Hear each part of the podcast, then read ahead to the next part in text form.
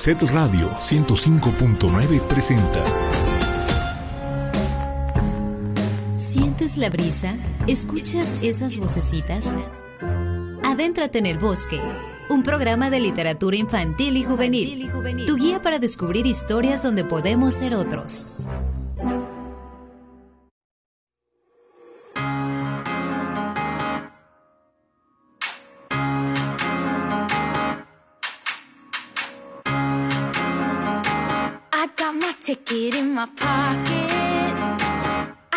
Heart here on my sleeve.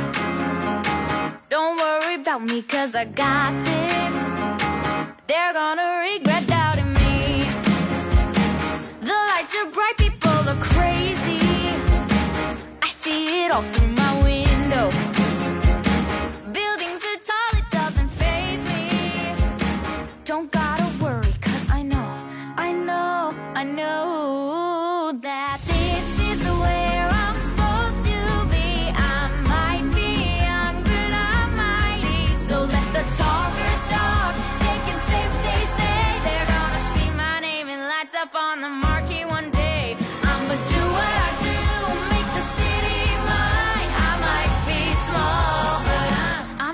to the big time. I'm headed to the big time. Ooh, yeah. People are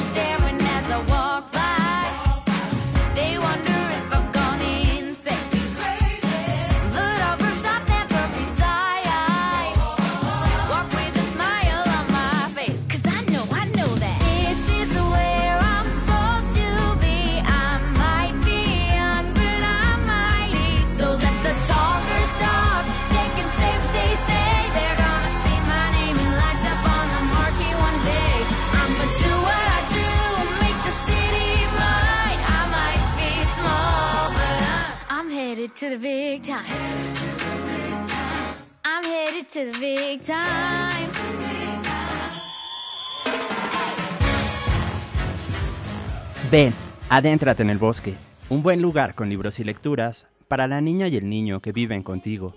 Soy Asa, voz que te acompaña por estas páginas sonoras. Quédate los próximos minutos a escuchar y también a respirar el aire fresco de nuestros árboles con hojas de relatos y poesía. Hoy es el capítulo 167, 167. Presentaremos una emisión multicolor, con historias reales de empatía, inclusión, muros que se derrumban y nuevos horizontes. También platicaremos en vivo con Daniela Rivera Marín, coordinadora del Programa de Desarrollo Cultural Infantil Alas y Raíces. Además, resonará la voz de César Bringas, Premio Nacional de Poesía y Narrativa LGBTTI. Con la lectura, muchos mundos son posibles. Sigue en sintonía de Set Radio, donde Puebla se escucha.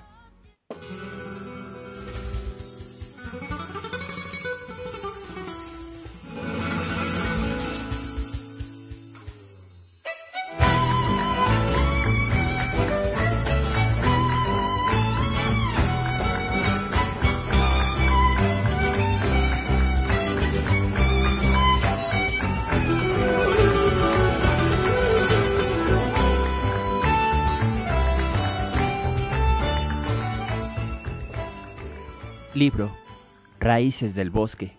Autora Paulina Jara. Editorial Amanuta. Los dedos del bosque reparten su dulce azúcar de vida. Cada árbol recibe bajo tierra su comida. Como hermanos la comparten, sin miramientos, sin envidias, los enfermos y los robustos con sus raíces unidas.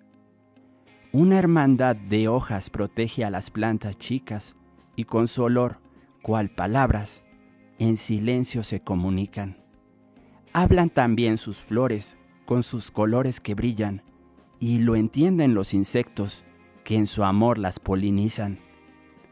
La madre árbol enseña con todos sus años sabiduría y las tiernas semillas aprenden que lentamente y paso a paso se germina. Sin apuros, vive ese bosque al ritmo de quien respira. No tiene prisa, no corre, vive pleno cada día. En esa oscuridad de tierra, Los hongos transmiten su risa, también los amores y abrazos de las hojas que están allá arriba.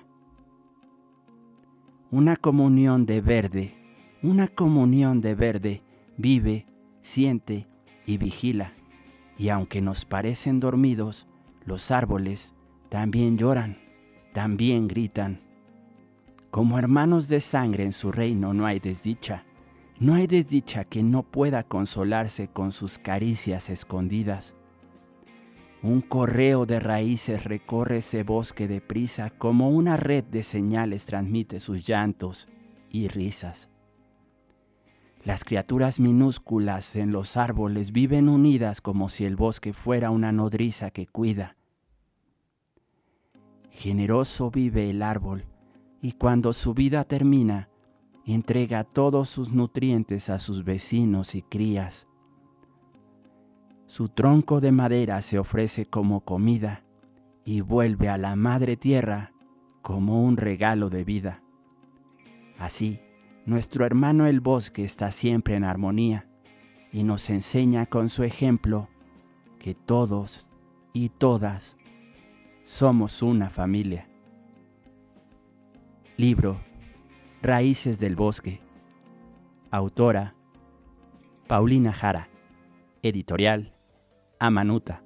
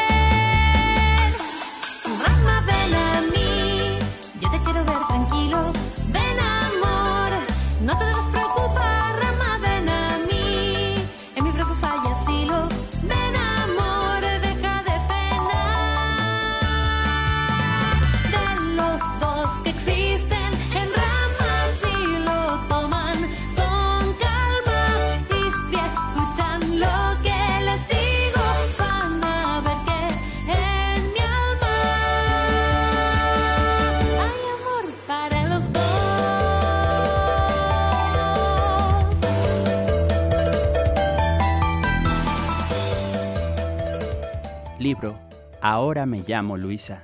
Autora Jessica Walton. Editorial Algar. Martín tiene un osito de peluche. Se llama Luis. Martín y Luis juegan juntos todos los días. Andan en bicicleta por el patio de su casa. Plantan semillas en su jardín. Al mediodía comen sándwiches en la casita del árbol meriendan dentro de casa cuando es un día lluvioso.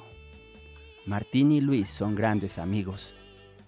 Un día, Martín vio que hacía mucho sol desde la ventana de su cuarto. ¡Hurra! gritó. Vamos, Luis, vamos a jugar al parque. Pero el osito Luis no tenía muchas ganas de jugar ese día. Pareces triste, Luis, le dijo el niño Martín. No te preocupes, ir al parque te va a caer muy bien y va a hacerte cambiar de ánimo. El osito Luis no estaba tan seguro, no estaba nada seguro de lo que le había dicho. Ay, parece que estás muy triste. ¿No te animas por ir al parque? ¿Qué te pasa, Luis? Cuéntame, ¿qué sientes? Si te lo digo, le dijo el osito de peluche Luis, si te lo digo, quizá dejarás de ser mi amigo para siempre. Martín se quedó callado un momento, pero le respondió algo muy importante. Siempre voy a ser tu amigo, Luis. El osito de peluche Luis respiró profundamente y dijo, Necesito ser yo mismo, Martín. Necesito ser yo mismo. Dentro de mí siempre he sabido que soy una osita y no un osito. Me gustaría llamarme Luisa. Me gustaría llamarme Luisa y no Luis. ¿Por eso estabas tan triste? preguntó Martín. No importa si eres una osita o un osito, lo que importa realmente es que somos amigos. Eres mi mejor amigo en el mundo, eres el mejor amigo que podría tener. Eso puso muy contento a Luisa. Ya te encuentras mejor, ¿verdad? le dijo el niño Martín. Vamos a llamar a Ada. Ada era la mejor amiga de Martín. Oye, Ada, estamos en el parque. ¿Quieres venir a jugar con nosotros? Sí, Martín, sí quiero. Acabo de terminar de construir un robot. ¿Quieres verlo? Ada era fanática de construir robots y hacer uso de la tecnología. Ada se fue en su patineta hacia el parque y se encontró con Martín y con Luis. Hola Martín, hola Luis, gritó la niña Ada mientras se acercaba a ellos. Hola Ada, le dijo Martín. Luis cambió de nombre, ahora se llama Luisa. ¡Qué nombre tan lindo! dijo Ada. Vamos a jugar, Luisa. Antes, antes voy a hacer algo, dijo Luisa. Voy a quitarme este moñito del cuello y me lo voy a poner en el cabello. Siempre he querido ponerme este moñito en el cabello. Siempre he querido tenerlo. Muy bien, Luisa. Haz lo que te haga feliz, exclamó Ada. Yo ya no me volveré a poner ese lazo porque prefiero llevar mi cabello suelto y que vuele con el viento. Así, Martín, Ada y Luisa jugaron toda la mañana hasta que llegó la hora de volver a casa. Ojalá podamos vernos pronto de nuevo y jugar como lo hacemos, dijo Martín, mientras Ada se subía a su patineta para regresar a casa. Claro, claro, cuando quieras, y traeré nuevos amigos, gritó Ada mientras se iba. Así, Martín y la nueva osita Luisa juegan juntos todos los días, como fue desde el principio. Andan en bicicleta por el patio de su casa. Plantan semillas en su jardín. Al mediodía, comen sándwiches en la casita del árbol y meriendan dentro de su casa cuando llueve. Libro Ahora me llamo Luisa. Autora Jessica Walton. Editorial Algar.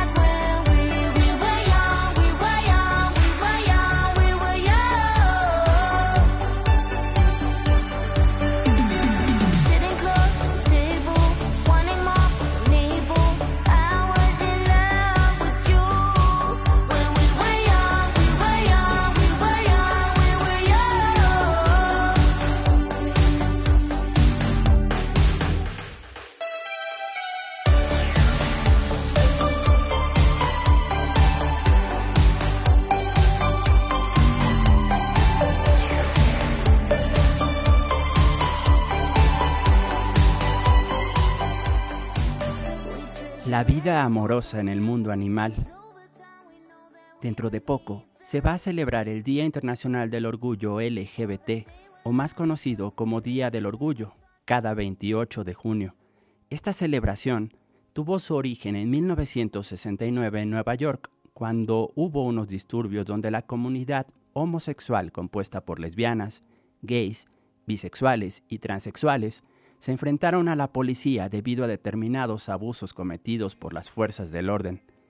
Hasta el día de hoy se sigue conme- conmemorando la lucha del colectivo LGBT con actos conmemorativos Y aquí en el bosque queremos platicar sobre las especies animales que también son homosexuales. Los científicos, a lo largo de los últimos años, han estudiado que la homosexualidad es común en más de mil especies.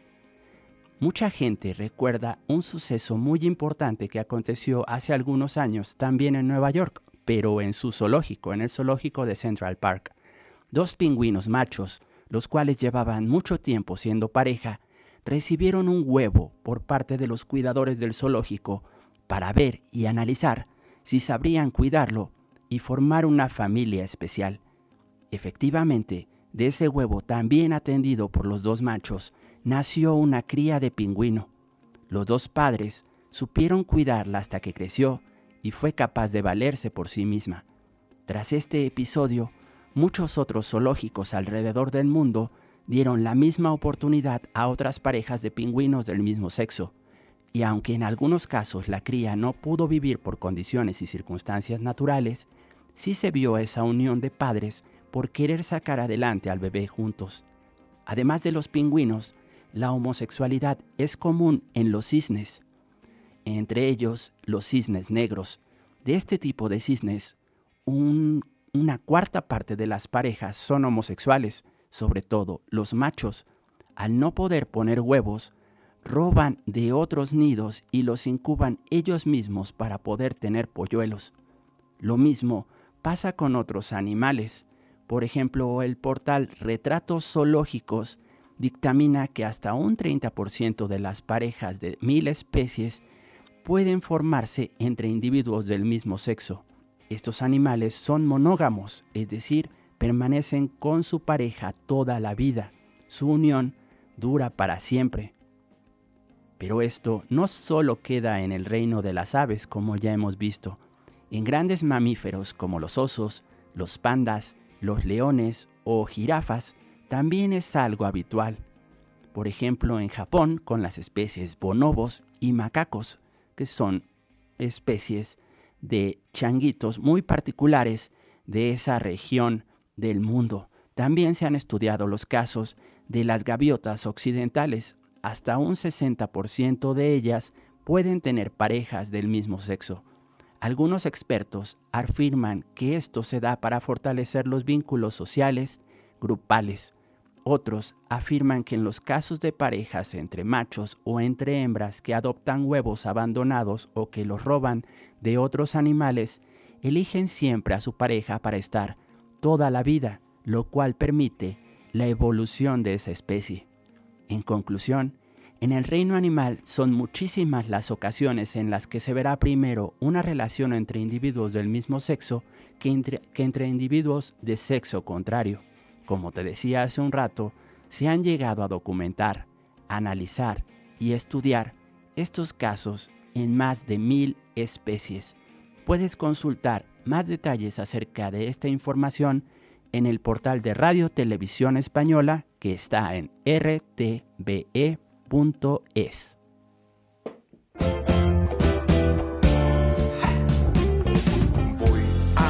en estado sideral para comer algo bien rico. Veo que aún hay gente que se acuesta en el pasto. El mundo no está perdido. Oh, oh, oh, oh. Y uno de ellos es un joven muy apuesto que me mira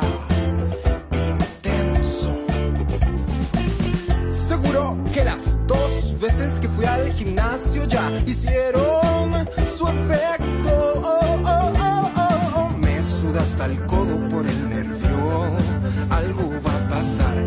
cerca y él apunta a mi camisa y pregunta si no había en la tienda una que no fuera de mujer que original. Casi voy a llorar.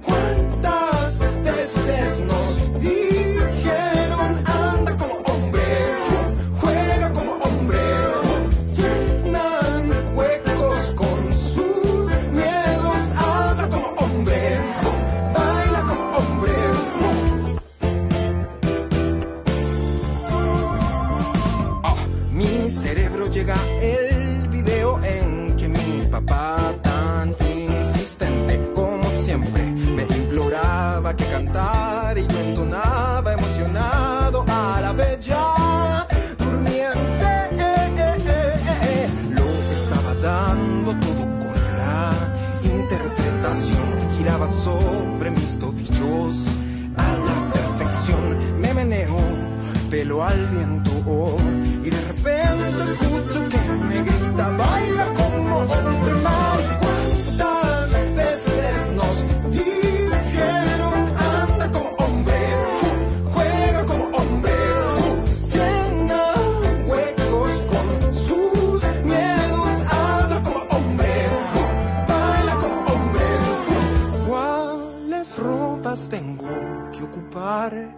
que tú estés en paz. ¿Cuántos pasos nuevos nunca más se van a poder bailar?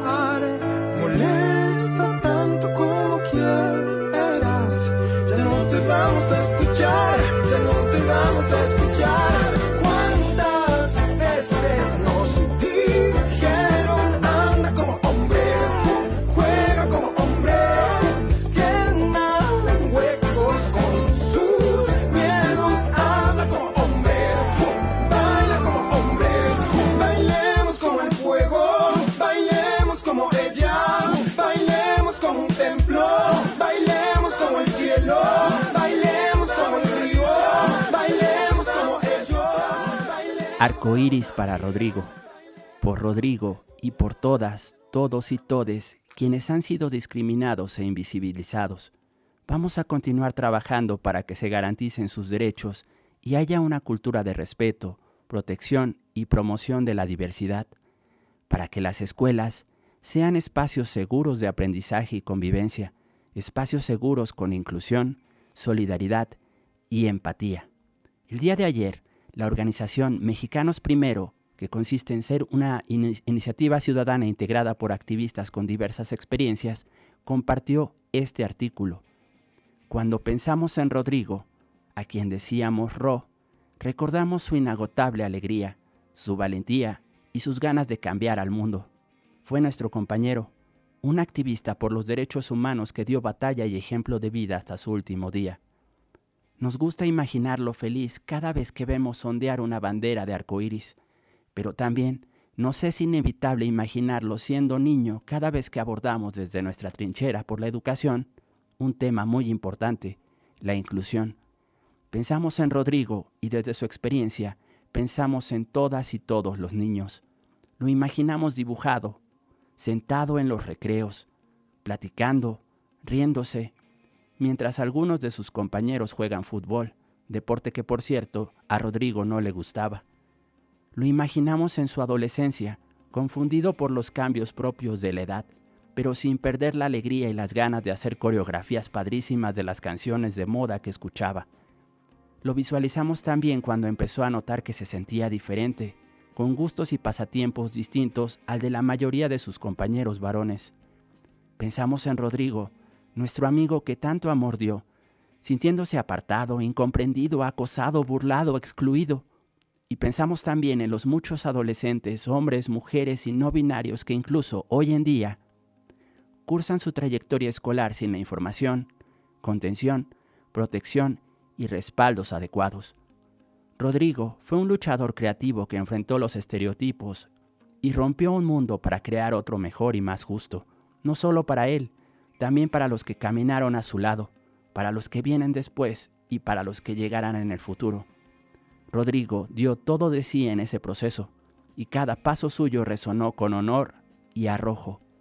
Basta decir que un día nos sorprendió a todos llegando a trabajar en falda, mostrando que la vestimenta no define a las personas. Aquello no fue un performance o un acto artístico, fue una declaración, un discurso. Fue abrazar aquello que le perteneció siempre.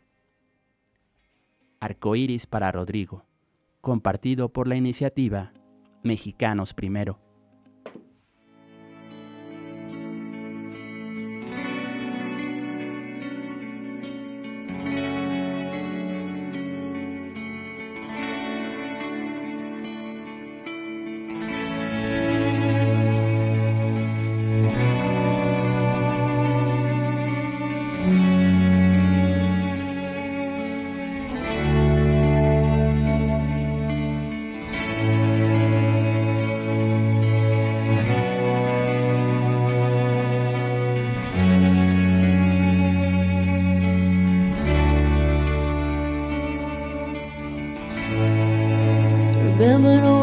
Walls are built, baby, they're tumbling down. They didn't even put up a fight, they didn't even make a sound.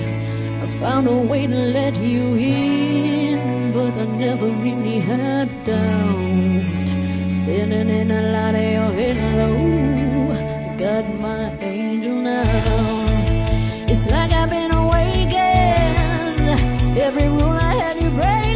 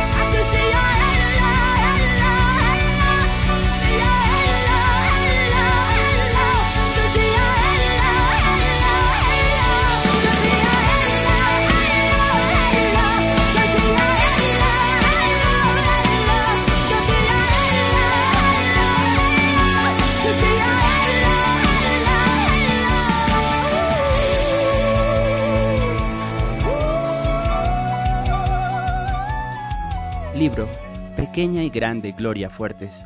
Autora María Isabel Sánchez. Editorial Alba.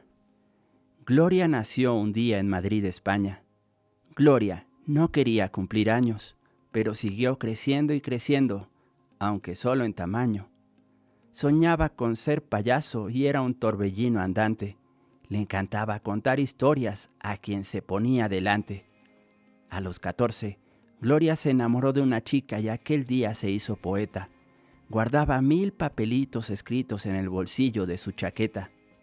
Un día empezó la guerra y antes del intermedio, Gloria ya sabía que era pacifista sin remedio.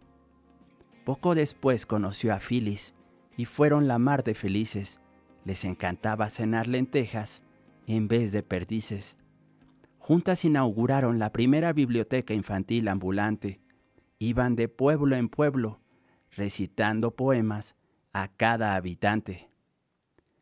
Después, Gloria se fue a América a enseñar y al poco tiempo era la profe favorita. Su corazón era de hippie y sus clases exquisitas.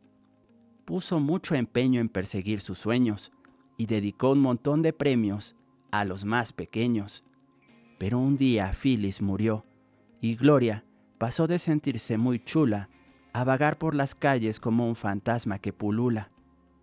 Como estaba triste, le salían poemas para adultos de 40, pero escribía pensando en los niños cuando estaba contenta. A veces llamaba por teléfono al número que se le ocurría primero y por la noche, en la radio, leía sus poemas a un camionero. En la tele se hizo famosa recitando con su voz de osa Al escucharla parecía que la vida era menos sosa. Y quiso, y fue muy querida, esta niña grande que nació aquí, la que siempre decía, si quieres a mi poesía, me quieres a mí. Gloria Fuertes fue y es una de las grandes poetas españolas del siglo XX. Es una referente en la literatura infantil, autodidacta y poéticamente desescolarizada. Defendió el amor libre, el amor entre iguales, el pacifismo, la ecología y el feminismo. Gloria Fuertes fue y es una niña grande que se coló por la tele en millones de casas españolas, descubriendo a muchas generaciones el placer de una poesía llena de encanto, frescura y sencillez. Libro Pequeña y Grande Gloria Fuertes. Autora Isabel Sánchez. Editorial Alba.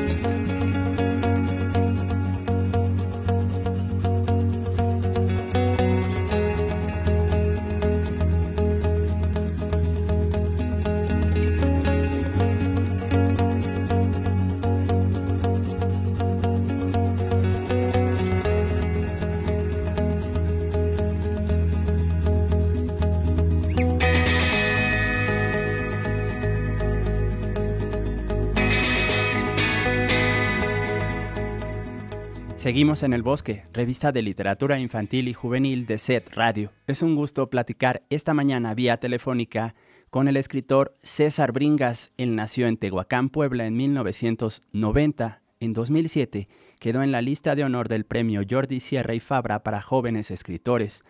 También en 2016 ganó el primer premio nacional de poesía y narrativa LGBTTI, así como los Juegos Florales de la Revolución Mexicana. También ha sido becario del Programa de Estímulos a la Creación y Desarrollo Artístico del Estado de Puebla en la categoría Jóvenes Creadores. Actualmente, además de continuar escribiendo poesía y narrativa, trabaja aquí en el Sistema Estatal de Telecomunicaciones. Buenos días, César, ¿cómo estás?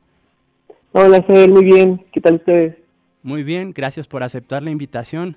Ya estuvimos hablando hace un momento de Gloria Fuertes, una gran poeta española, y tú nos hiciste favor de, de, indagar entre su obra poética y nos vas a compartir algunos de sus trabajos, así como contarnos un poco de su vida, ¿verdad?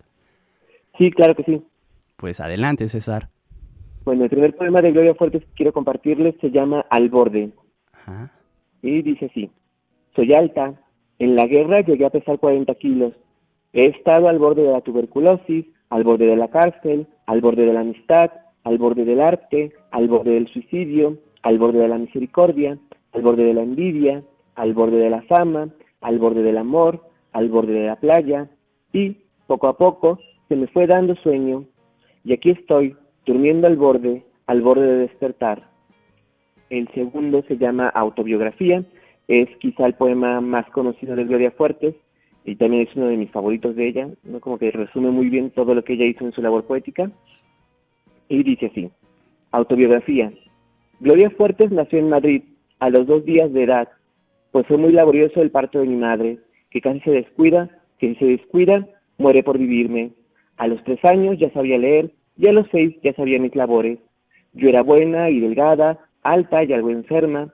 A los nueve años me pilló un carro, a los catorce me pilló la guerra, a los quince se murió mi madre, se fue cuando más falta me hacía.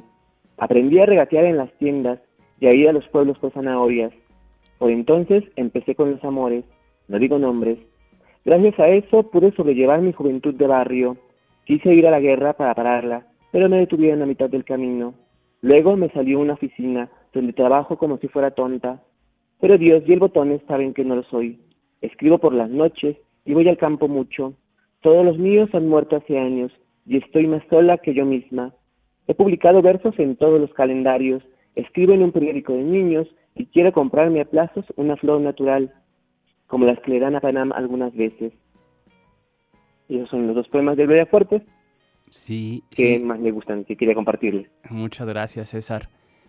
¿Qué consideras tú, además de la, de la gran obra poética que dejó como legado Gloria Fuertes, acerca de, de- de su vida? Me parece que es una, una mujer bastante adelantada a su época. ¿Qué nos puedes contar sobre eso, César? Gloria era parte de la generación de la posguerra, ¿no? E incluso en su autobiografía lo dice, ¿no? Cuando ella nació ya estaba la guerra, bueno, la, la alcanzó la guerra, era pacifista, era feminista, perteneció a la primera ola del feminismo en España, pero eh, hay algo que siempre se relega mucho en su biografía, y es no solamente su activismo político, sino también su activismo sexual. Gloria era lesbiana, y es algo que mantuvo eh, de cierta forma dentro del closet durante mucho tiempo, porque Gloria eh, era, era la poeta de los niños. A la gente obviamente no le gustaba recordar esa parte, ¿no? Como le iban a dar a leer a, su- a sus hijos un, un poema escrito por una lesbiana, ¿no? Más en, en, en los setentas, que es cuando ella empieza más a salir, eh, en la televisión, en la radio, era como algo muy comentado. Para la sociedad española tuvo que morirse Franco para que empezara un movimiento que se conoce como la movida madrileña que es parte de la liberación eh, no solamente eh, democrática de, de España, sino también eh, la liberación sexual, la liberación ideológica, más o menos, ¿no? Eh, pero tiene que morirse este tipo, ¿no? Para que también Gloria como comenzara a hablar no tan libremente, eh, obviamente en el trabajo, porque y si podía quedar sin trabajo. Y es algo a la que incluso se sigue enfrentando mucha, muchos miembros de la comunidad LGBT alrededor de su, de su trabajo, ¿no? Tal vez ya no tanto mi generación, porque ya hay una, una, ajá, una apertura, ya hay una serie de leyes y estatutos que, que impedirían eso, pero en, en ese momento no. Y obviamente hay gente, gente mayor que yo que todavía sigue sin atreverse a salir de cosas y está bien, ¿no? Forma parte de un proceso, forma parte de, de una cosa que tienen que interiorizar. Y eso era parte de lo que le pasaba a Gloria Fuertes, ¿no?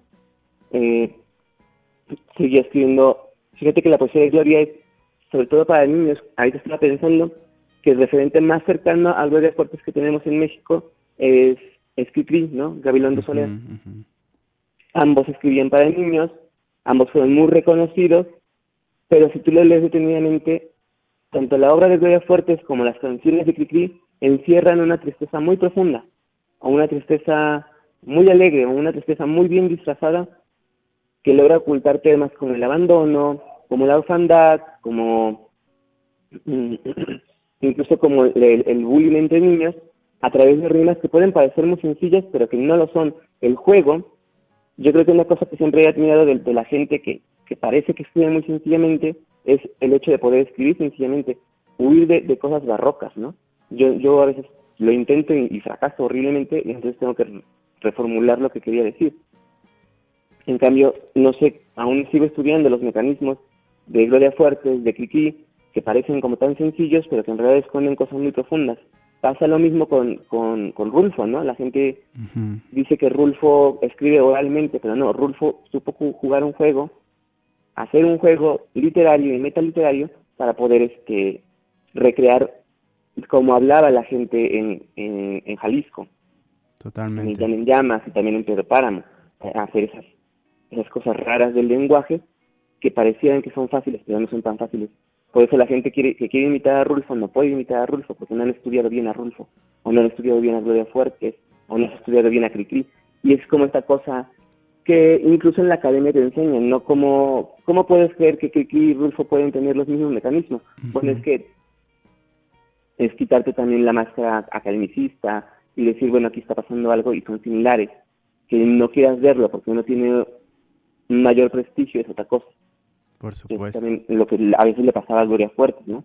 Eh, todo el mundo la relegaba a la, a la cosa para niños, la que salía en la tele, la que salía en la radio, y hacía este, estas rimas sencillas, entre comillas. Eh, hace tiempo, eh, en, un, en un seminario de literatura infantil y juvenil que tomé, nos decían precisamente que ahí estaba parte del juego para atraer a, a las infancias a la poesía Ujú. eh, poder hacer una serie de aliteraciones sin que suenen extrañas. Y bueno, yo hice el experimento con mi sobrina y me- le estuve leyendo poemas de Gloria Fuerte. Y, bueno, en ese momento mi sobrina tenía como cuatro o tres años. Ujú. Tres años. Y obviamente se sentía como muy interesada al momento de escuchar eh, este el poema del burro de Gloria Fuertes, que es como muy sencillo, pero que atrae a los niños, ¿no? Eh, Él dice algo como, el burro nunca dejará de ser burro, pobre burro, porque nunca es burro. Y al momento de estar repitiendo a cada rato una sola palabra, el juego atrae a los niños, los, los lleva directamente a preguntarse qué está pasando, más cuando apenas están adquiriendo la lengua, ¿no? Como que, ¿qué está pasando, no? Están comprendiendo eh, palabras, por qué se repiten tanto, qué hay en ese, en ese momento, ¿no? Eh, también estaba viendo en ese momento este, videos de niños que reaccionan al- a, la primera vez que escuchan música, ¿no?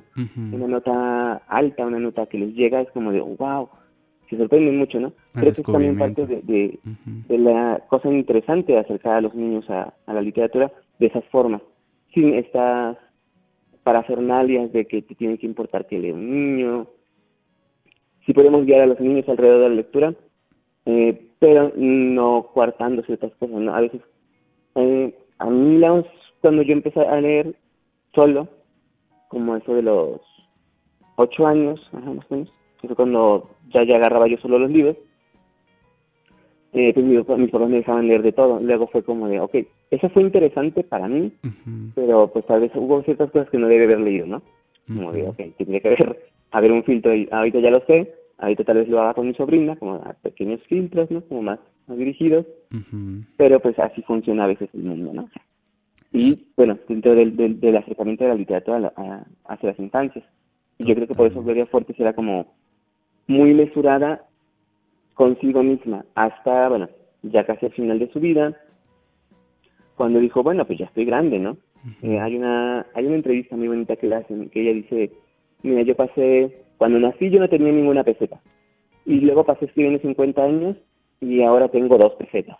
Eh, es esta cosa, pues también aceptar que a veces de la literatura como tal no se vive. Sobrevivimos y hay un, una maquinaria que te ayuda, ajá, pero poquísima gente puede vivir de lo que escribe directamente. O ajá, ¿no? Que ahorita quizá la única persona que yo conozco que pueda vivir directamente de su literatura, directamente de la venta de libros, es Juan Villoro, ¿no? Tal vez, que es como el que tiene más renombre, eh, Poniatowska, pero ya ya tiene noven- 90 años, ¿no? Es la literatura es una carrera de largo aliento que es seguir y seguir y seguir es mucha terquedad creo que los escritores somos gente muy muy terca para seguir en esto. Sí, ahí vamos. Y Gloria Fuerte era, era- eh, Gloria Fuerte era terca. Era terca y usaba el humor también para contarte cosas cosas medio tristes cosas, cosas verdaderas pero ella trataba de ocultarlos no tenía también un programa de radio llamaba el Globo dos globos tres globos. Y era como de parte de lo que ella hacía. Porque ella siempre estaba interesada, ¿no? También, ten- también decía que lo que a ella le interesaba era poder decirle a los niños que no estaban solos. A ella le hubiera gustado que alguien, de niña, le dijera, pues no estás sola, morra. No hubo quien se lo dijera y, y ella pasó parte de su carrera diciéndole a la gente, no están solos, hay formas de salir de esa soledad. Eh, de niña, Gloria Fuerte se inventaba amigas, porque no tenía amigas. Y para que la gente no se diera cuenta que no tenía amigas, salía al patio, al patio de su casa a gritar nombres de niños. No Pepita, Juanita, como para que la gente creyera que ella estaba hablando con alguien y que estaba jugando con alguien, no como para esos escapes extraños que los niños tienen hacia la soledad, ¿no? Como escapar de la soledad de la noche, era la forma en la que Gloria Fuertes lo hacía. y creo que es como parte de las aportaciones inmensas que Gloria Fuertes hacía y pasó añísimo sin, sin, sin ser como reconocida por las academias, que creo que también estaba chido eso. Mm, ahorita como analizándola más profundamente, Gloria, ajá, era como de, pues va, güey, no me des este, ciertos premios, pero yo voy a seguir trabajando. Claro, claro. Eh, hay que recomendarles, César, y muchísimas gracias de antemano por todo esto que nos has compartido acerca de la vida y obra de la poeta española Gloria Fuertes. Dos ediciones que salieron ah, hace algunos años justamente en el marco del centenario del nacimiento de esta autora, publicadas por la editorial Blackie Books.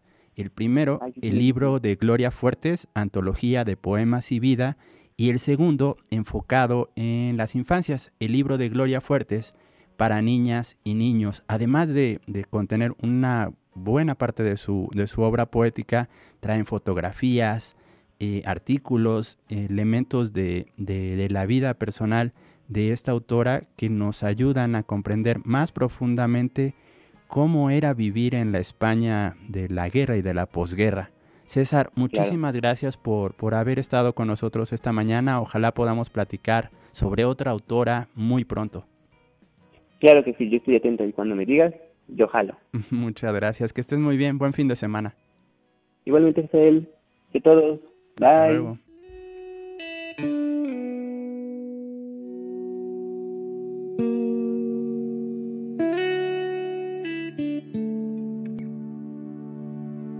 Dentro do carro, sobre o trevo, a cem por hora, o meu amor. Só tens agora os carinhos do motor. E no escritório onde eu trabalho, fico rico quanto mais eu multiplico, diminui o meu amor.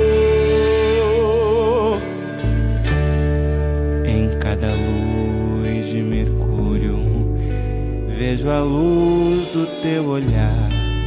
Passa as praças, viadutos, nem te lembras de voltar, de voltar, de voltar. No corcovado, quem abre os braços sou eu. Copacabana, esta semana o mar sou eu. E as borboletas do que fui pousam demais por entre as flores do asfalto em que tu vais e as paralelas dos pneus. Y ahora me da mucho gusto recibir a Daniela Rivera Marín. Ella es coordinadora en Puebla del programa de desarrollo cultural infantil Alas y Raíces. Buenos días, Dani, ¿cómo estás? Hola, Sael, bien, gracias. Oye, platícanos, están por realizar en Alas y Raíces el encuentro para el trabajo cultural y artístico con las primeras infancias. Platícanos qué podemos eh, disfrutar entre las actividades de este encuentro. Sí, pues justo la, la próxima semana, a partir del, del martes 28 de junio al jueves 30, habrá una serie de conferencias sobre los derechos de niñas y niños en la primera infancia. En este encuentro participamos algunos estados de la zona centro del país, en los que llevamos a cabo pues diversas actividades de acercamiento y de trabajo con, con niños y con niñas de 0 a 5 años en comunidades indígenas. Entre las conferencias, pues es- hay una propuesta, una, una gama muy amplia de temáticas, sobre todo que resaltan la participación infantil, los derechos culturales, y cada estado tiene una propuesta de participación. En el caso de Puebla, nuestra representante es Emilia Arroyo, que eh, es una poeta, promotora cultural originaria de San Miguel Sinacapan, que estuvo participando en una recopilación que hicimos eh, durante dos años sobre cantos, nanas y arrullos en lenguas originarias para, para bebés y para niños y niñas. Entonces, bueno, estas actividades son, son gratuitas, van a ser en línea, se pueden ver en Facebook Live a través de, de Alas y Raíces MX, y pues son actividades que también buscan que otras personas que estén interesadas en el trabajo con las primeras infancias puedan acceder a estos a estas charlas de capacitación y de conocimiento también para que se acerquen a, a estos proyectos que, que buscan justo fomentar la participación de las primeras infancias en la vida cultural. Por supuesto, son actividades en línea, como bien nos decías, a través de, de Facebook en Alas y Raíces MX y todas Así y es. todos podemos seguirlas. Vamos a hablar, como también nos mencionabas, de derechos de niñas y niños en primera infancia. Por ejemplo, participará Brenda González, que es de Cipina. Sí. Participación infantil, primera infancia y derechos culturales con María Emilia López, que es un- una Sí. investigadora y profesional de estos temas, a quien siempre hay que escuchar. Conoceremos también sobre narrativa y música en el desarrollo evolutivo y socioemocional de niñas y niños de primera infancia, la importancia del juego en los primeros años, construir espacios seguros para las primeras infancias, esta actividad que nos mencionabas con, con, con Emilia Arroyo, un programa muy completo que a partir del 28 y hasta el 30, ¿verdad? Se va a estar desarrollando, Dani. Sí, así es. El 30 justo lo, se cierra con una, una charla que se llama Arte, Juego y Lectura para la Primera Infancia con Valeria Santos. Ujú. Y pues sí, es un contenido que, que desarrollamos entre las coordinaciones estatales de Ciudad de México, Puebla, Morelos, Oaxaca, Tlaxcala, y que pues justo tenemos la intención de, de unificar los esfuerzos que estamos haciendo por estado para también tener una conexión más profunda, sobre todo en la zona centro. Por supuesto. Y reconocer públicamente tu trabajo, Dani, como coordinadora en Puebla. Formas parte de, un legado de mucho tiempo, donde han pasado grandes personas y creemos que tú has realizado también un trabajo que honra esta estirpe, que honra también el tra- la vida de muchas niñas, niños y adolescentes a lo largo del estado. ¿Algo más que nos quieras comentar, Dani? Muchas gracias, Azael. Pues en general que, que en el trabajo que estamos haciendo en Aras y Raíces, pues justo busca garantizar los, los derechos culturales, pero además la capacidad de, de agencia y cultural de niñas, de niños, de adolescentes y jóvenes, que en esta diversidad de circunstancias que estamos pasando como, como sociedad, como Estado a nivel mundial, nos permitan acercarnos más a través del arte y la cultura. Ahorita justo tenemos un- una convocatoria abierta para formar parte de un diplomado que se llama Diversidad de Infancias e Inclusión a partir de la cultura, el diálogo y la escucha activa, porque también desarrollamos trabajo con promotores, promotoras, gestores y gestoras culturales que trabajan con infancias para que se enriquezcan con otras prácticas sobre el trabajo artístico y cultural y que también conozcamos eh, más a profundidad las necesidades de la diversidad de infancia que tenemos actualmente en, en el Estado y bueno, a nivel nacional. Las temáticas pues van desde migración, indígenas, justo lo que del programa de hoy que, que tan rico que estás comentando sobre la diversidad eh, sexual y de género que existe en, en estos momentos, con discapacidad en situación hospitalaria. Entonces es un programa muy completo, es un diplomado gratuito, es una formación que también está certificada por la Secretaría de Cultura. Eh, cerramos inscripciones este martes 28 y ¿Cómo Pues, podemos inscribirnos las personas que a nos través de escuchan? alas y raíces Ajá. arroba puebla.gov.mx. Igual en las redes sociales de la Secretaría de Cultura de Puebla pueden encontrar la convocatoria y toda la información. Eh, están constantemente publicándolo. Y pues la intención es diversificar también eh, la propuesta de, de oferta de actividades que tenemos con, las personas que estén dedicadas al trabajo con, con las infancias y las juventudes.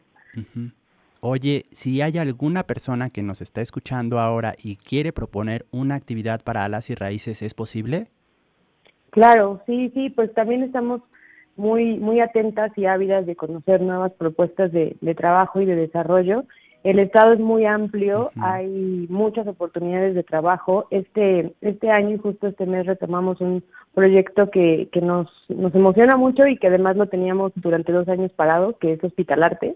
Ujú. Y ahí, por ejemplo, surgieron personas que están haciendo trabajos muy interesantes en, con, con niños y con niñas en condición hospitalaria. Entonces, esos proyectos pues han surgido de, de personas que se han acercado, que nos han presentado sus propuestas y que ahorita nos van a permitir reactivar este programa. También en verano, pues aprovechando que por todos lados hay, hay cursos de verano y ahorita que, que estamos retomando la- las actividades de forma presencial. Nos interesa también saber qué espacios o qué personas tienen alguna propuesta para desarrollar actividades con, con niñas y con niños que, que pues justo tengan ese conocimiento de los intereses que necesitan en las, en las comunidades en las que estén trabajando. Perfecto. Recuérdanos cómo podemos contactar a Alas y Raíces para hacerles nuestras propuestas. A través del correo alas y raíces arroba puebla punto gov punto mx. Perfecto. Muchísimas gracias, Dani, por recordarnos que Alas y Raíces trabaja por México, por un México para todas las personas. Gracias, Dani. Buen fin de semana. Muchas gracias, Rafael. Gracias por la abrazo. invitación. Igualmente.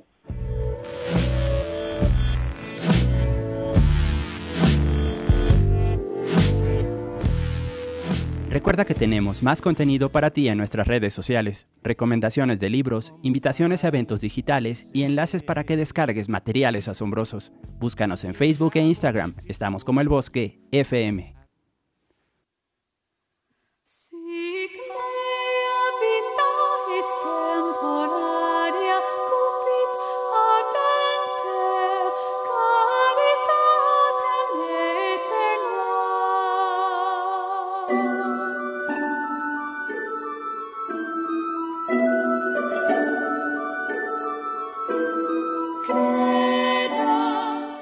Mil gracias por escuchar y compartir algunos minutos juntos. Nos encontraremos de nuevo la próxima semana para descubrir más lecturas y platicar con nuevos amigos que hacen que los libros te lleguen.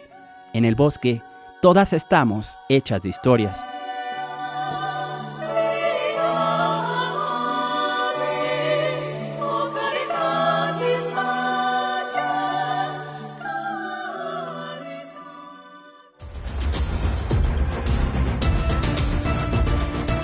Set Radio 105.9 presentó